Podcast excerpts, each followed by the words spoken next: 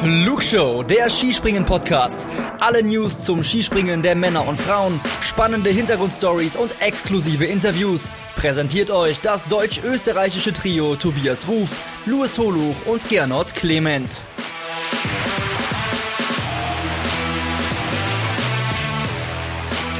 Zum Jahrestag des wohl skandalösesten Wettbewerbs, wahrscheinlich in der Geschichte des Skispringens, wollen wir heute sprechen. Über ein Wochenende, das, ja, skandalös würde ich es nicht bezeichnen, aber Gesprächsstoff gibt es genug. Und genau diesem nehmen wir uns jetzt an. Ich bin Tobias Ruf und begrüße heute zum Jahrestag Luis Holuch. Einen ganz kurzen Moment hat er überlegen müssen, welcher Jahrestag denn ist, aber er weiß es natürlich. Äh, selbstverständlich, lieber Tobi, und damit auch Hallo von mir. Äh, du redest natürlich vom ominösen äh, Mix-Team-Bewerb, den wir letztes Jahr bei Olympia äh, haben ertragen müssen. 7. Februar 2022. Ich erinnere mich gut zurück an diesen Tag. Nicht gerne, aber ich erinnere, erinnere mich gut zurück an diesen Tag. Ja, und Luis, dann schließen wir doch den Kreis. Mixed bei Olympia und der erste Wettbewerb beim Wochenende in Willingen. Da waren die Damen und die Herren zu Gast. Und am Freitag ging es los mit dem Mixed. Und meine Stimme wird etwas tiefer, sie wird zögerlicher, Luis, was haben wir denn da für ein Mixed-Event gesehen? Diskussionen gab es danach genug. Äh, ein sehr zähes, möchte ich mal sagen, weil es doch ähm, leider Willingen typisch in den letzten Jahren vom Wetter und vom Wind her sehr, sehr schwierig wurde. Äh, ich habe jetzt gerade nochmal geschaut, die ganze Angelegenheit, die ja nur einen Durchgang überhaupt ging, hat 88 Minuten gedauert und das ist natürlich äh, für ein Feld von, was haben wir gehabt, äh, 32 Athleten extrem, extrem viel. Und ja, es war auch nicht so schön zum Ansehen. Also es waren, natürlich waren ein paar schöne Sprünge dabei, gar keine Frage, über die sprechen wir ja gleich auch noch, aber es waren noch welche dabei, wo du dich äh, gefragt hast, äh, ist das eigentlich der gleiche Wettkampf, den man da irgendwie guckt und dementsprechend äh, muss man sagen, so große Fans, wie wir vom Mixed-Format an sich sind, so schwierig war dann doch dieser Wettkampf, leider Gottes. Mhm, ja, und leider wieder ein Mixed das wieder eine große Bühne hat. Willingen entsprechend in dem großen TV-Markt Deutschland. Natürlich, wir haben es am Wochenende gesehen, ähm, wie, wie groß der Aufwand und das Übertragungsformat auch war. Und äh, ja, es kommt mir immer dieses einjährige Jubiläum. Jetzt ist es wieder ein Mixed-Event, das es leider dann nicht in die positiven Schlagzeilen schafft. Aber am Format an sich, wie gesagt, haben wir keine Zweifel, haben die Athletinnen und Athleten keine Zweifel und es werden auch die Tage kommen und die waren ja auch schon da, indem wir da hochwertigen Sport von den Damen und den Herren sehen. Norwegen gewinnt mit Anna Odine Ström, Marius Lindwig, Silja Opset und Halvor Egner Granerüth. Relativ deutlich, dadurch Du hast es gesagt, dass es nur ein Durchgang war, sind wir hier doch bei 35 Punkten vor Österreich mit Chiara Kreuzer, Jan Hörl, Eva Pinkelnick und Stefan Kraft. Und ja, doch relativ knapp hinter Österreich. Dritter wird Team Deutschland mit Selina Freitag, Karl Geiger, Katharina Althaus und Andreas Wellinger. So. Über was hast du denn, was ist denn in deinen Social Media und Newsfeeds äh, öfter aufgetaucht am Freitag? Das Ergebnis, die Gewinner, die Podestplätze oder der Name Timmy Seitz? Ähm, na doch, eine klare Sache, eindeutig Timmy Seitz. Ähm, ich muss gerade überlegen, ich weiß ich, habe ich überhaupt irgendwas über die Ergebnisse gelesen? Ja, ich glaube ja, nicht. Nee. Ja, ja, ja, ja. Äh, überall Timmy Seitz in aller Munde. Luis, ich selber habe es nicht gesehen. Ich kam auf die glorreiche Idee, ähm, ein Fußballspiel meines Lieblingsvereins Bayern 04 Leverkusen am Freitag zu besuchen. Kein Wort mehr darüber. Erklär es für diejenigen, die es auch nicht gesehen haben und die natürlich auch ein bisschen mehr wissen wollen. Und wir haben auch wahnsinnig viele äh, Zuschriften von euch da draußen. Brauche ich jetzt namentlich alle gar nicht ähm, vorlesen, wer uns geschrieben hat, sonst werden wir hier gar nicht fertig. Alle wollen wissen, was ist da passiert und wie konnte das passieren? Ähm, man muss ja sagen, es irgendwo hatte sich schon so ein bisschen angedeutet, dass der Wettkampf in eine verrückte Richtung geht, weil gar nicht so weit vorher ja Yuki Ito diesen äh, sagenhaften Satz auf 154,5 Meter schon hatte. Ähm, und bei Timmy Seitz war es dann einfach so, der, also es war schon am Limit, als er überhaupt losgelassen wurde. Und dann hat der Aufwind so stark zugenommen, dass er im Prinzip nach dem Absprung so weit weg vom Hang getragen wurde, dass er gar keine Chance mehr hatte, den Sprung irgendwie vernünftig zu landen. Also der ist in einer ganz anderen Etage unterwegs gewesen als alle anderen, hat so viel Druck unterm Ski auch gehabt, dass er im Prinzip ja ab, lass, lass es 100 Meter gewesen sein, die Arme so weit ausgefahren hat, wie man sie nur ausfahren konnte, um irgendwie zu versuchen, das Ganze abzubremsen und trotzdem hat es ihn so weit äh, runtergetragen. Und ich habe, äh, ich war ja am Samstag selber dann auch in Willingen, habe noch mit Leuten gesprochen, die alle gesagt haben, ja, also eigentlich waren sie alle davon ausgegangen, dass du die Knochen und die Knie da unten hättest irgendwie zusammenkehren können, äh, weil es physikalisch gar nicht möglich schien, dass er den Sprung tatsächlich heil übersteht. Und oh Wunder, er hat es trotzdem irgendwie geschafft. Und das ist eigentlich, das fand ich eigentlich noch das Krasseste an dem, an dem Sprung. Also ich habe sowas vorher auch noch nie gesehen. Mhm. Hätte das jedem anderen auch passieren können oder ist es schon auch natürlich eine Mischung aus den Verhältnissen und so eines exzellenten und extremen Fliegertypens, wie es Timmy Seitsch ist. Ja, muss man schon sagen. Also vielleicht jetzt nicht jedem anderen, aber zumindest, äh, wenn du vom gleichen Schlag bist, so wie er. Also wenn du ähm, sowieso ein ausgeprägtes äh, Fluggefühl hast und da auch keine Kompromisse eingehst, sondern dich einfach voll vorne raushaust ähm, und dementsprechend muss man sagen, es war der richtige Mann äh, zur falschen Zeit am falschen Ort, okay. Habe ich in der Kombination auch noch nicht gehört. Sehr ja, schön. immer mal was Neues, ne? Ja, immer was Neues. Sehr schön formuliert. MNJCB, welche Schlüsse sollte die Jury aus den Sprüngen von Ito und Sajic ziehen? Also bei Ito möchte ich ganz klar sagen, ich äh, halte den Sprung nach wie vor für stehbar, wenn sie nicht versucht, da unten einen Telemark reinzuknallen. Wenn sie den ganz normal versucht abzuhocken, dann landet sie den und dann ist es auch Schanzenrekord. Ähm, Im Fall von Timi Seitz jetzt, ja, äh, was willst du anderes machen, außer vielleicht noch ein bisschen mehr Geduld haben? Ähm, ich weiß, es fällt einem schwierig, wenn der Durchgang eh schon so lange dauert. Ähm, aber das wäre wahrscheinlich das einzige Ding gewesen, äh, das irgendwie zu verhindern, weil es ist nicht gesagt, dass wenn du an dem Tag nochmal zwei Luken runtergehst, dass es dir nicht trotzdem passiert. Also das, das finde ich schwierig, so einen Fall bei solchen Wetterextremen ähm, tatsächlich zu vermeiden, wenn du versuchst, so einen Wettkampf auch durchzuziehen.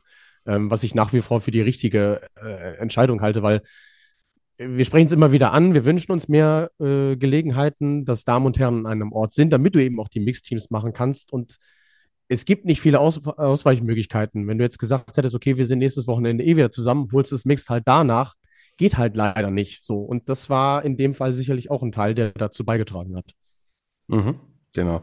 Äh, der Sebastian hatte auch gefragt, warum der Wettbewerb unbedingt durchgeführt wurde.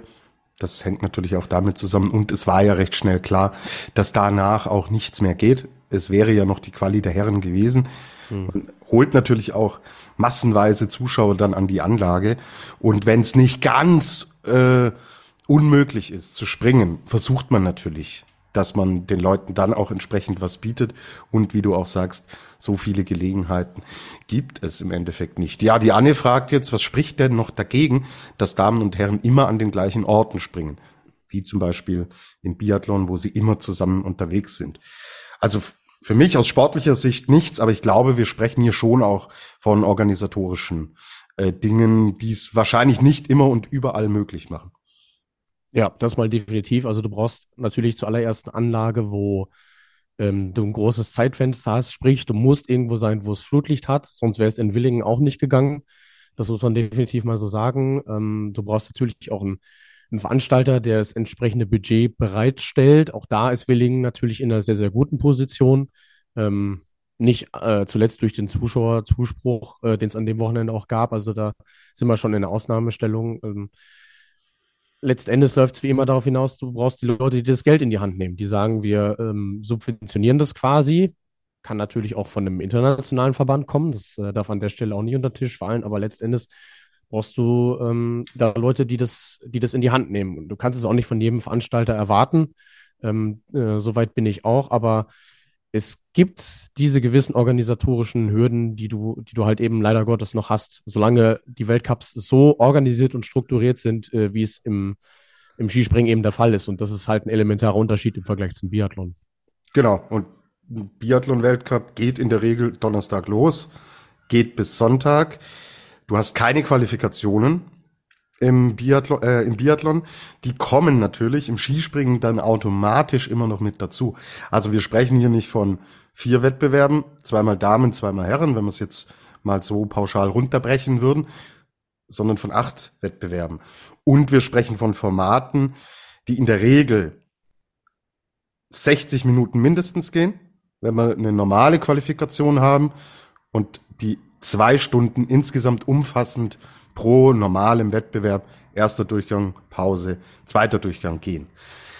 Auch das ist im Biathlon halt eine andere Geschichte. So, da hast du längere Formate, wie zum Beispiel einen Sprint, der geht zwei Stunden. Eine Verfolgung geht aber 25 Minuten. Ein Massenstart geht eine halbe Stunde. So.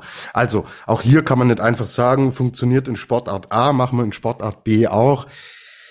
Das muss, wenn man es immer weiter und konsequenter zusammenlegen will, jetzt äh, mal vom organisatorischen und finanziellen Aspekt, was die Veranstalter angeht, auch mal abgesehen, muss man sich auch Gedanken machen, wie könnte man das dann mit entsprechend den Formaten, die man anbieten will, auch anpassen. Also so ganz einfach ist es dann am Ende des Tages auch nicht. Und du musst es natürlich auch unters Volk bringen.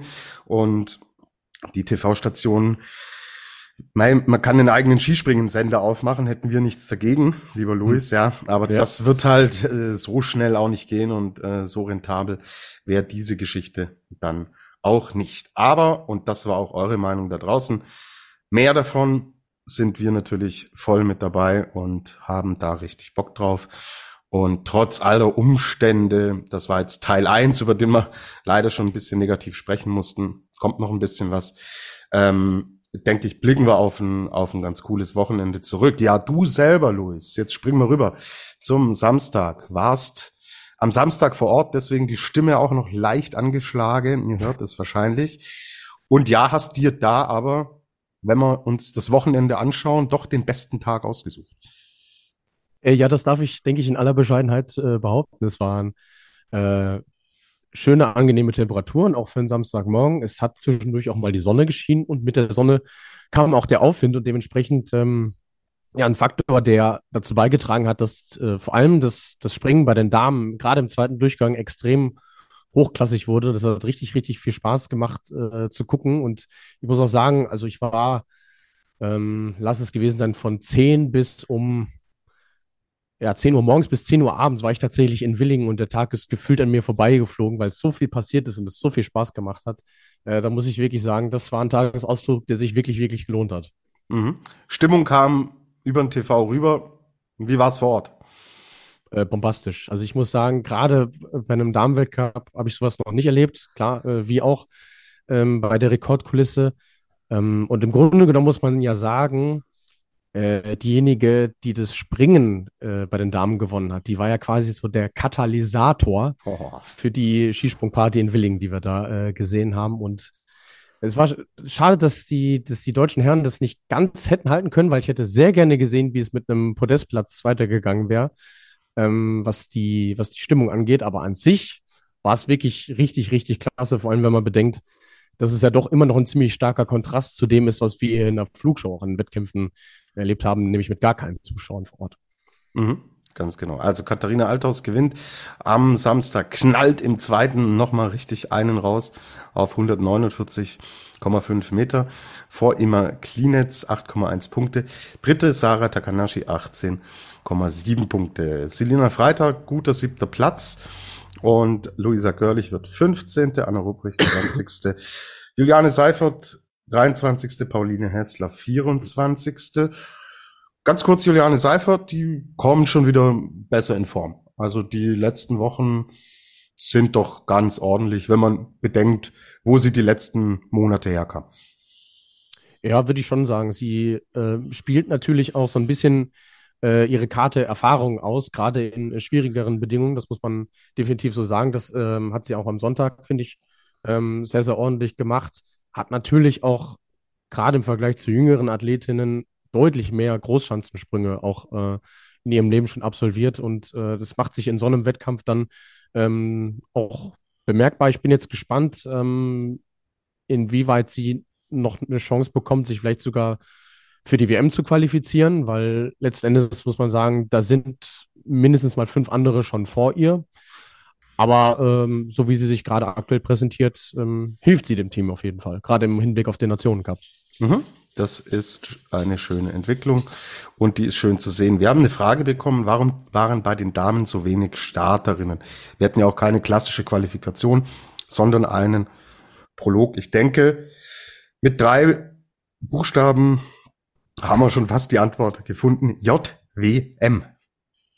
Ja, die Juniorenweltmeisterschaft, die parallel in äh, Whistler in Kanada stattfand. Und da muss man wirklich mal sagen, das ist ein elementarer Unterschied äh, zu den Herren. Es sind deutlich mehr Springerinnen im Juniorenbereich Teil der Weltspitze, als das im Vergleich zu den Herren ist. Also die paar, die bei den Herren äh, bei der JWM waren, jetzt könnte man so salopp sagen, die haben sich einfach nicht, ja, es hat sich nicht bemerkbar gemacht, dass die gefehlt haben. Bei den Damen natürlich trotzdem ähm, umso mehr und natürlich ist es dann so, dass du keine äh, Qualifikation brauchst, zumal der Deutsche Skiverband ja auch seine nationale Gruppe schon erschöpft hat. Auch das ist nochmal ein Faktor. Und man muss auch sagen, nicht jede ist in der aktuellen Phase ähm, so weit gewesen, dass sie sich ähm, dieser doch sehr herausfordernden Schanze aktuell stellen konnte oder stellen wollte, muss man ja auch sagen. Mhm, ganz genau. Wir sprechen hier von der größten Großschanze, die wir haben. Und da muss schon wirklich auch alles passen, wenn man sich derer dann annehmen will. Ja, bei den Herren wurde es nichts mit einem deutschen Podest, aber am Samstag haben wir doch sehr ansprechende Ergebnisse gesehen, die früher, die noch letzte Saison hätte man gesagt, ja, hm, so ganz zufrieden sind wir nicht, aber in der aktuellen Saison muss man schon sagen, im Kollektiv, ich kann mich an keinen besseres Springen erinnern, zumindest in jüngerer Vergangenheit nicht, was die Teamleistung angeht. Also 15. Konstantin Schmid, 14. Stefan Laie, 10. Andreas Wellinger, 9. Philipp Raimund, 5. Platz Karl Geiger und 17. Platz Markus Eisenbichler. Ähm, ja, zeigt halt den aktuellen Status quo und warum Deutschland Fünfter in der Nationenwertung ist. Das ist momentan gefühlt leider eigentlich fast das Maximum. Ich sehe, ich tue mich ganz schwer noch zu sehen, dass unter normalen Umständen hier Podestplätze möglich sind. Mhm, bin ich, bin ich mit dabei. Also wenn es jetzt nicht ähm, Ausnahmewettkämpfe gibt, äh, so möchte ich es ja mal bezeichnen, aber so wie es in Sapporo zum Beispiel war, genau, ähm, als genau. Eisenbichler dann Dritter wurde, Richtig. massiv da profitiert hatte, was wir ja. ihm von Herzen gönnen ähm, und dass er sich auch verdient hat. Aber das ist ja das, was ich meine mit unter normalen Bedingungen. Richtig, ja. Aber es war zumindest mal ein gutes Zeichen, dass die beiden, die in, äh, in Bad Merterdorf ja nicht äh, mit dabei waren, Karl Geiger, Philipp Raimund, dass das Training offensichtlich große Früchte getragen hat, weil sonst wirst du in dem hochklassigen Feld nicht Fünfter und nicht Neunter äh, an dem Tag. Und für Philipp war es ja sogar das beste Weltcup-Ergebnis. Ähm, so gesehen es war schon mal ein gutes Lebenszeichen. Äh, insgesamt von der Mannschaft auch. Die Kompaktheit hat mir auch äh, gut gefallen. War nur schade, dass ich es nicht ganz bestätigen konnte, wenngleich ich sage, äh, mannschaftlich ist das Ergebnis am Sonntag immer noch okay. Also da haben wir ganz andere Sachen gesehen im, im Laufe der Saison. Genau. Jetzt habe ich einen für dich. Also kulminiert. Ja. War das die richtige Entscheidung, ja. dass man Geiger und ja. äh, Raimund nicht mit nach Bad Mitterndorf genommen hat? Kann ich, äh, kann ich dir nur beipflichten. Wunderbar, super. Okay, gut. Ähm, ja, die Big Three haben am Samstag das Ding wirklich klar unter sich ausgemacht. Halver Ignegranovic gewinnt knapp 2,7 Punkte vor Angela Nischek und David Kubacki. Und dann klafft schon eine Lücke von über 15 Punkten auf eben Piotr Joa, Karl Geiger, Ryoyo Kobayashi, Johann André Vorfang, Stefan Kraft, die sich da und Philipp Raimund und Andi Wellinger, die sich da in einem ähnlichen Bereich bewegen. Bis zum elften Platz Shigayela sind's ähm, recht knappe Abstände. Danach klafft dann wieder eine Lücke und ja, hm, was machen wir mit dem Halvor? Also, das sieht schon sehr, sehr verdächtig nach Gelb aus. Und ich erinnere mich an letzte Woche, als wir gesagt haben, Kubacki darf sich jetzt nicht mehr so viel erlauben, was die Punktrückstände angeht. Am Samstag sind es halt schon auch wieder 40 Punkte was nicht mhm. wenig ist, obwohl er natürlich als Dritter da eine, eine sehr gute Leistung zeigt. Aber viel gravierender ist natürlich dann der Sonntag, wo er 17. wird und wo Halvor die Konkurrenz wirklich deklassiert mit 20 Punkten, äh, die er da vor Ryoyo Kobayashi liegt. Also jetzt sind wir in einem Segment drinnen. Mir fehlt jetzt der Glaube, zu sagen, dass David Kubacki bei boah, fast 250 Punkten Rückstand und in der Form, in der Granerüth ist und in der Form, in der Kubacki ist, fehlt mir gerade der Glaube, dass sich das Ding nochmal dreht. Ja, äh, schließe ich mich an. Äh, ich wusste jetzt nach dem Wettkampf am Sonntag auch gar nicht mehr groß, was ich noch zu, zu Granerüths Leistung eigentlich sagen ja, ja. soll, weil ja, das so, so bestimmend ist und man hatte so das Gefühl, äh, oder zumindest ich, ich, ich habe es ja mitbekommen, weil ich auch bei der Pressekonferenz am Samstag dabei war, ähm, der eigene Anspruch ist auch schon, äh, die Konkurrenz so weit in den Schatten zu stellen. Also es äh, lag ihm, glaube ich, gar nicht so recht, dass Lanišek am Samstag so nah dran war.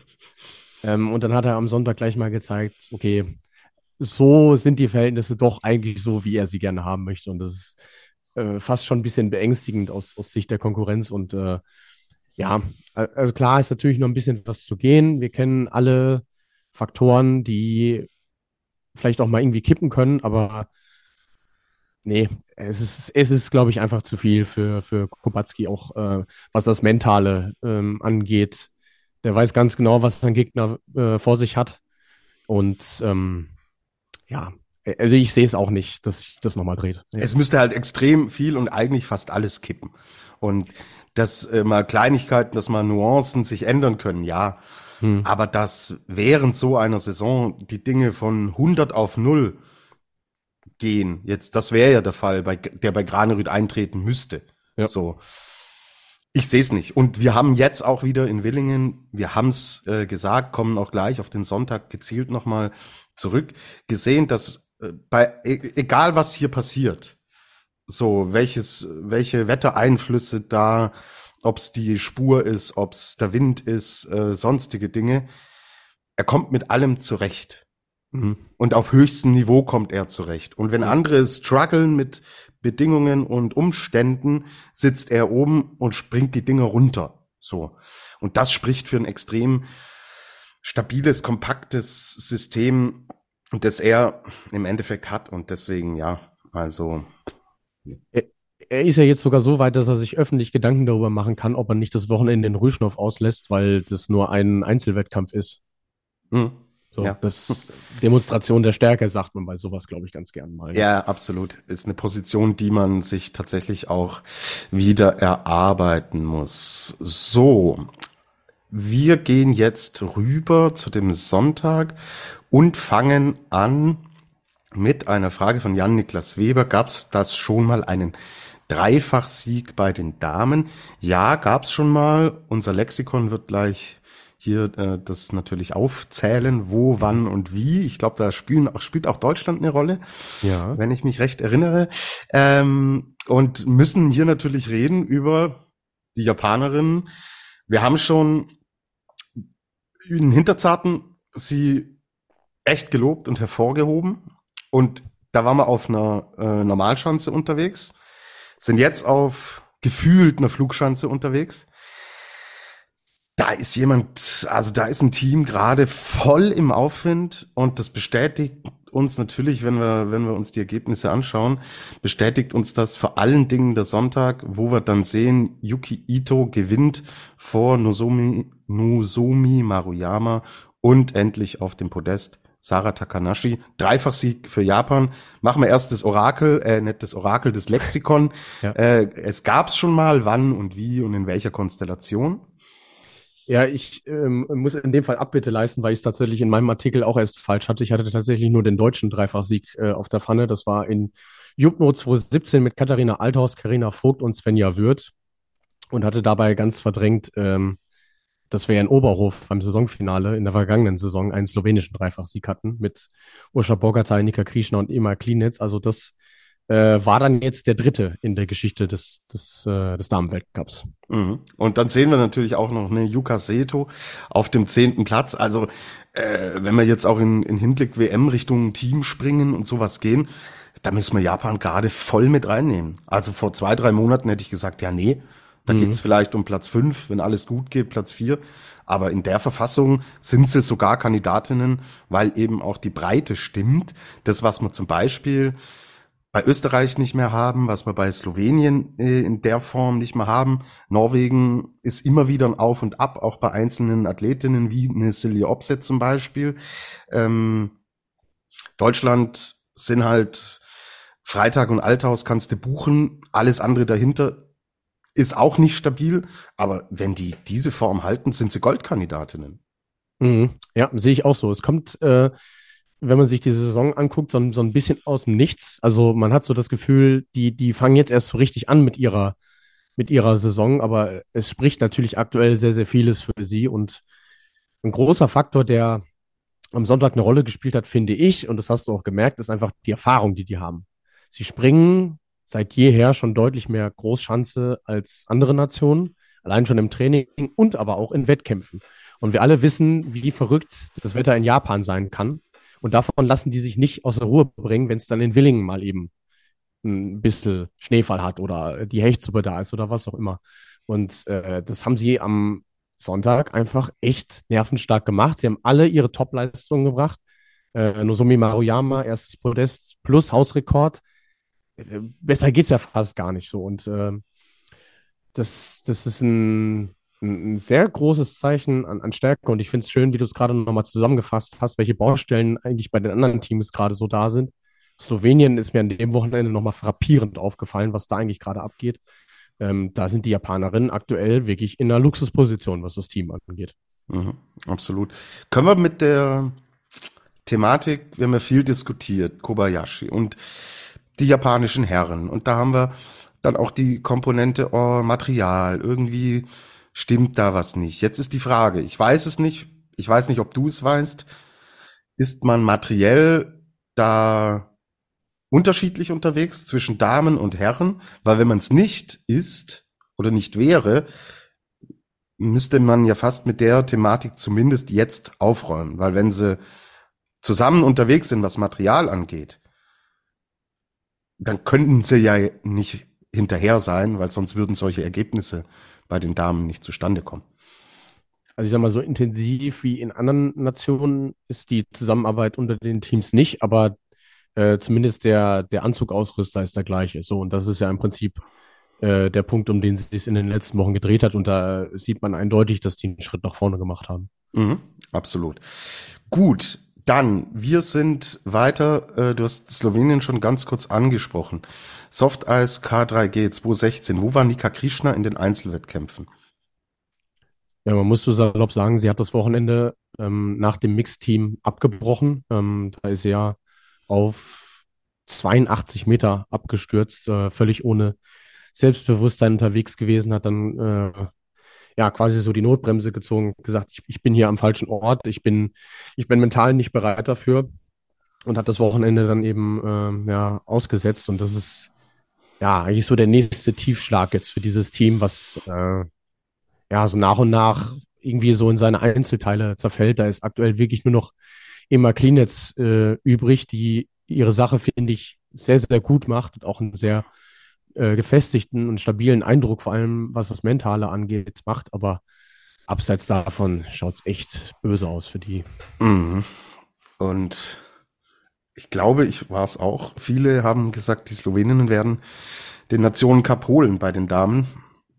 Und das, glaube ich, alle gesagt. Ne? Ja, das kann, kann sehr gut sein, aber puh, auch im Hinblick auf die Weltmeisterschaft, also Emma Klinitz und an einem guten Tag, er zeigt momentan leider aber auch schlechte Tage, sehe ich sie und Angela Nischek als die Medaillenkandidaten und wo man gedacht hatte im Team und im Mix, sowohl Team Damen als auch Herren und Mixed sind eigentlich Medaillen auch mehr oder weniger vorprogrammiert. Klar, die Anlage in Planitza ist schon nochmal speziell, da können sich Dinge auch wieder drehen und ändern, aber die Vorzeichen vor der Heim-WM in Summe Damen und Herren, wenn man es zusammenfasst. Nee, ich finde es etwas schwierig. Ja. Ja, es ist, äh, also gerade jetzt im, im Fall von den Damen tut es mir auch leid, weil ähm, da einfach so viel Ungünstiges auch äh, zusammengekommen ist und vieles von dem sich halt im, im Kopf abspielt, weil wir wissen alle, wie gut die Skispringen können. Ähm, und es ist, glaube ich, ganz, ganz schwierig, da äh, da sich so weit noch zu raffen, dass man es irgendwie dass man diese WM irgendwie gerettet bekommt. Ähm, bei, ihm, bei Ema Klinetz würde ich nach wie vor nicht ausschließen, dass sie, wie du richtig sagst, im, im Einzel auch eine Medaille holt. Ähm, sie geht ja auch als Titelverteidigerin rein in den Normalschanzenwettbewerb. Das ist, ist erstmal nicht schlecht, aber ansonsten, ja, könnte das, glaube ich, äh, eine ziemlich schwierige zwei Wochen werden für die, für das Team, ja. Mhm. Sehe ich, sehe ich ganz genauso. Und der Druck beim absoluten Highlight zu Hause, bei der größten Sportveranstaltung des Landes, der wird halt auch nicht dann, dann kleiner werden im Vorfeld. Und wenn es dann nicht läuft und dann Druck dazu kommt, das kann richtig runterziehen. Also sind wir gespannt, wie sich die ganze Geschichte entwickelt. Wäre natürlich für die gesamte Veranstaltung extrem wichtig, wenn wir Sloweninnen und Slowenen haben, die da um die Medaillen mitspringen können. Ja. Dalugi, Dalugi K. Müssen wir uns nach Willingen Sorgen um Eva Pinkel machen? Es ist nicht wirklich ihre Chance, oder? Ja, äh, das wäre auch meine Antwort auf die, auf die Frage gewesen, dass es, zumindest macht es so für mich den Eindruck, ähm, für sie an dem Wochenende eher um eine Vergangenheitsbewältigung ging, als tatsächlich äh, große Sprünge im Gesamtweltcup zu machen, weil mein letztes Jahr war es doch extrem äh, schwierig für sie. Da hat sie ja auch wirklich unter den Bedingungen extrem zu leiden gehabt. Dann ist sie jetzt hergekommen. Freitag war schon nicht einfach. Samstag ging es dann, Sonntag wurde dann wieder schwierig, aber ich finde, sie hat es sie hat's sehr, sehr ordentlich gemacht. Sie hat ähm, den, den Schaden, wenn man das denn so nennen möchte, äh, was den Punktverlust angeht, ähm, in, in Grenzen gehalten. Und das ist, glaube ich, für ihren Kopf erstmal wichtiger als jetzt, ähm, als jetzt das reine Ergebnis. Und ich bin mir auch sicher, dass wir sie in Hinzenbach am kommenden Wochenende dann wieder ganz anders äh, aufspringen sehen werden. Also nein, Sorgen müssen wir uns um sie, glaube ich, nicht machen. Mhm, die Anne, Anne will noch wissen, wie denkt ihr, wird sie auf der Skiflugschanze dann zurechtkommen? Äh, spannende Frage. Äh, schwierig, schwierig abzusehen, weil Wickersund eben auch schwierig zu dem äh, vergleichbar ist, was wir jetzt bislang ähm, so gesehen haben. Ich denke aber schon, dass ihr die Anlage ähm, eher entgegenkommt als jetzt Willingen beispielsweise. Klar, es ist natürlich ähm, eine ziemlich beeindruckende Chance, aber so von dem, äh, wie sie geht und auf was es da ankommt, denke ich schon, dass sie da ganz gut äh, zurechtkommen wird. Auch wenn ich sie jetzt nicht als heißeste Anwärterin auf einen Sieg in diesem Wettkampf sehe. Okay, genau. Anne wollte auch noch, hm, hat auch noch andere Fragen zum Skifliegen gestellt. Die nehmen wir mal mit in die Folge vor dem Skifliegen. Da wird man, denke ich, noch ausgiebig drüber sprechen, was uns da erwartet. Heute sprechen wir aber nicht über Wickersund, sondern über Willingen. Und ja, bei den Damen gab es da auch einen Schreckmoment. Und zwar Jenny Rautjanau aus Finnland. Die hat's unten im Auslauf ziemlich zerbröselt. Gibt's ein Update? Wie geht's ihr? Äh, es geht ihr den Umständen entsprechend gut. Also, was man ja nach den Bildern auch nicht äh, erwarten konnte. Sie fühlt sich soweit auch ganz gut, ähm, auch wenn sie immer noch zur Beobachtung im Krankenhaus ist. Ähm, aber es ist jetzt nichts äh, Besorgniserregendes und ich gehe auch fest davon aus, dass wir sie nicht allzu ferner Zukunft auch wieder springen sehen werden, auch wenn es jetzt in Hinsbach erstmal nichts wird. Mhm. Okay. Gut, dann haben wir noch ein paar Fragen zu den Herren. Ist Ryoyo Kobayashi bei der WM wieder in Topform und kann Granerüt gefährlich werden? Ich glaube, dass Kobayashi um die Medaillen mitspringen kann. In der aktuellen Form von Granerüt, wenn er die mit rüber transportiert nach Planica, reicht's aber noch nicht. Aber bei ihm ist deutlich auch ein Aufwärtstrend erkennbar. Ja, würde ich mich soweit anschließen. Äh, ich sehe ihn auch aktuell sehr gefestigt, vor allem, also es wirkt alles ziemlich stabil. Und man muss ja auch sagen, gerade die Großschanze in Planica ist der Olympiaschanze in, in Peking durchaus ähnlich. Das heißt, äh, da wird er sich prinzipiell erstmal sehr wohl drauf fühlen und von daher, ja, würde ich ihn auch aktuell als äh, klaren Medaillenkandidaten sehen. Mhm, genau. Sera schreibt, ich sehe bei den deutschen Adlern nicht wirklich einen Aufwärtstrend. Ja. Die Zeit wird langsam knapp. Ja. Weiter. Nächste Frage. Das Sorgenkind bleibt Marius Lindwig. Ähm, hat er seine Erwartungen ein bisschen zu hoch eingeschätzt nach dieser Saison 2022? Also, ich finde da, klar, ich spreche auch von mir selber, der ihn als Gesamtweltcupsieger getippt hat, aber es ist ja nicht so, dass Lindwig letzte Saison aus dem Nichts kam und plötzlich diese riesigen Erfolge eingefahren hat, sondern dass seit er im Weltcup konstant dabei ist, er uns sehr, sehr oft gezeigt hat, was er kann. So. Mhm. Und deswegen ist es, glaube ich, für alle gerade so ein bisschen auch ein Rätsel, was denn mit ihm los ist. Ist, glaube ich, auch eine Mischung irgendwie aus allem, Luis. Äh, es scheint auch mit die Materialabstimmung nicht so ganz zu passen. Es ist technisch, er hat irgendwie nie sein äh, System wirklich gefunden vom ersten Wettkampf an weg. Wollte es einfach nicht, nicht rüberkommen.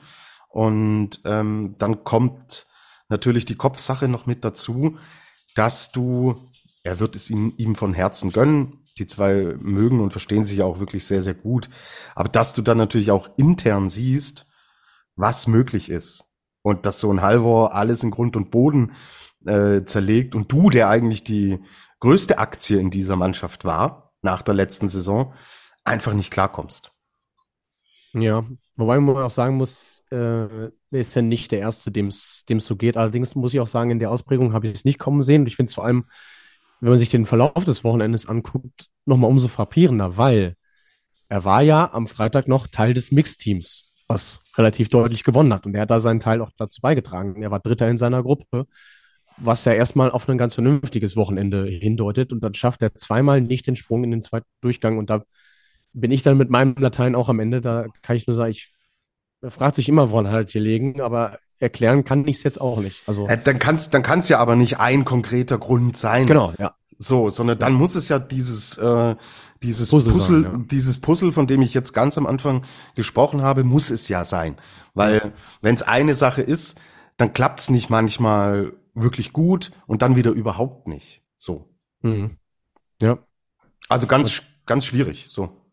Ähm, also ich sag mal so, wenn es jetzt an dem Wochenende auch nicht äh, so Leute gegeben hätte wie Daniel André Tande, der am Sonntag Dritter wurde, oder Johann André Vorfang, der Siebter wird am Samstag, hätte man auch sagen können, ja gut, ist halt ein Abbild der norwegischen Saison irgendwie, mhm. weil wenn man ehrlich ist, bis auf Graneröd ja, ja, ja, bleiben die alle unter ihren Möglichkeiten. Es wäre eine, wär eine sehr enttäuschende Saison, es wäre eine deutsche Saison. Mhm. Also es wäre eine, D ja, es wäre eine DSV-Saison, wenn man das so eins zu eins abbilden würde. Aber es ist halt einer da, der, ähm, wenn man sagt, die Kohlen aus dem Feuer holt, der steht da, macht da alleine Schicht seit äh, seit Oktober hat er da Einzeldienst mehr oder weniger, ja. aber er, er, holt das Zeug halt auch raus da unten, ja. Also. Das ist so. Ja, wohl dem, der einen Halvor hat. Kamen die Top 3 am Sonntag auch durch das Material zustande? Fragezeichen. Dreimal BWT vorn und zum Beispiel Flüge.de schwach. Boah. Also, ich sehe die Anlaufgeschwindigkeiten und da war jetzt zum Beispiel Granerüt nicht der schnellste. Ja. So, in beiden Durchgängen nicht. Und da reden wir auch von jeweils der identischen Anlaufluke. Ja, und, und dann haben wir da im Endeffekt ja stabile Zahlen. Und dann, wenn wir jetzt hier riesige Unterschiede hätten, was die Anlaufgeschwindigkeit angeht, dann sage ich ja, in so einem Fall würde ich das nicht unterschreiben. Ich meine, wir sind alle keine Techniker, wir machen den Schliff nicht, wir machen das Wachs nicht. Aber es hat ja auch keiner irgendwas in diese Richtung angedeutet. Also ich würde mal sagen, nein.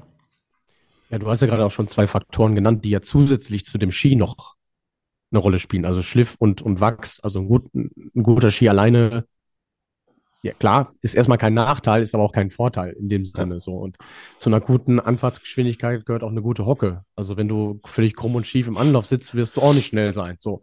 Dementsprechend sind es mir auch zu viele Faktoren, als dass man das darauf äh, irgendwie zurückschießen könnte. Und wenn man sich anschaut, äh, Manuel Fettner, der ja Vierter geworden ist und meines Wissens auf Augment unterwegs ist, dem fehlen nur 1,8 Punkte, also genau einen Meter aufs Stockerl. Und das ist jetzt nicht besonders viel. Ja, und wenn wir uns auch die Typen anschauen, die halt vorne sind, sind halt auch alles welche, die diese Schanze extrem gut springen können.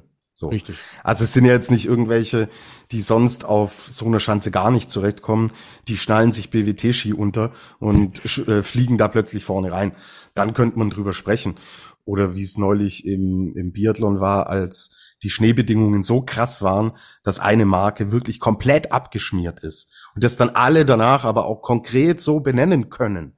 So, ähm, dann ja, aber in dem Fall denke ich, können wir das zu den Akten legen und das erstmal mit Nein beantworten. So, wir haben noch ein paar Fragen, die übers Wochenende. Ah nee, machen wir jetzt erstmal die Adler der Woche und dann die Fragen, die über das Wochenende in Willingen hinausgehen. Und deswegen Musik bitte.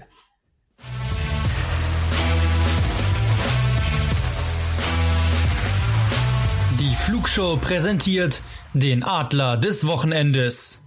So, ihr da draußen wollt Timmy Seitz und Yuki Itui und, ähm, und sonst wen ihr da uns heute vorgeschlagen habt. Aber das Konzept des Adlers ist ja, dass wir eine Dame und einen Herrn hervorheben wollen, die nicht im Fokus stehen. Und ich habe es vorhin den Luis ja gefragt, wen, äh, wer hat's dir denn, wen hat's dir denn durch die Timeline gespült? Und das war halt Timi Saic, das war Yuki, äh, Yuki Ito, das waren die Japanerinnen. Ähm, Halvor wäre es ja dann sowieso, wenn wir immer die Top-Athleten rausgreifen würden. Ja. Äh, dann, dann könnte man sagen, okay, wir spielen den Jingle einmal ein und sagen, Adler der Woche ist Halvor Egner Granerüt bei den Männern, dann lassen wir das Ding durchlaufen bis April. Ähm, ja, wir wollen schon. ihn nur noch auf Bestellung, ja. Genau, richtig. Wir wollen, wir wollen schon mal, ähm, wie gesagt, auch ein bisschen dahinter schauen. Und für wen haben wir uns denn entschieden und was sind die Gründe, lieber Luis? Ja, ähm, wir haben uns entschieden bei den Herren für den Mann mit dem wunderbaren Namen, Andrew Urlaub, wie man, glaube ich, im amerikanischen ich sagen nenn ihn, nenn ihn Urlaub. Ich will mir Urlaub. das nicht, ich will mir das von dir und deiner Präzision nicht kaputt machen lassen. Der das, Mann heißt wie mein Hobby Urlaub.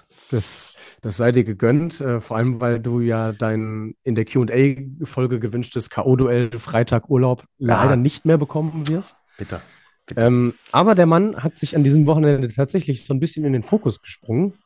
Mit Rang 26 am äh, Sonntag seine ersten Weltcup-Punkte geholt. Und da haben wir uns gedacht, Mensch, die Amerikaner bei den Jungs läuft es auch eher so schleppend. Ähm, haben wir uns in dem Fall für ihn entschieden, weil, wie gesagt, ähm, der Mann war vorher auch punktelos und das war jetzt nicht unbedingt absehbar, dass er es schafft. Und bei den Damen haben wir uns tatsächlich und das, obwohl Gernot Clemens nicht anwesend ist in dieser Folge, äh, für eine Österreicherin entschieden. Auch da wieder Hintergrund, Team aktuell, ja, so ein bisschen auf der Suche. Aber Hanna Wiegele hat am Sonntag auch wirklich einen sehr, sehr guten Wettkampf gemacht, hat als 15. ihr bestes Weltcup-Ergebnis erzielt und mit 122 Metern noch einen neuen Hausrekord aufgestellt. Sagt die Flugshow Shampoo, der Adler geht in dieser Woche an sie. So ist es. Und Kollege Urlaub hat sich auch einen guten Zeitpunkt ausgesucht, denn es geht ja jetzt rüber. Die Athleten ah. sind schon in den USA und ja, vor dem Heimweltcup da nochmal Selbstvertrauen zu tanken, ist, denke ich, kein schlechtes Rezept. So, jetzt haben wir noch drei Fragen, die außerhalb des Wochenendes gehen. Chrissy XBA will über mögliche Regeländerungen sprechen. Chrissy, ich glaube, das geht, würde jetzt zu sehr an der Stelle ins Detail gehen und auch nicht reinpassen. Ich verspreche dir, ich nehme die Frage mit und wir werden über das Thema mögliche Regeländerungen dann auch noch sprechen.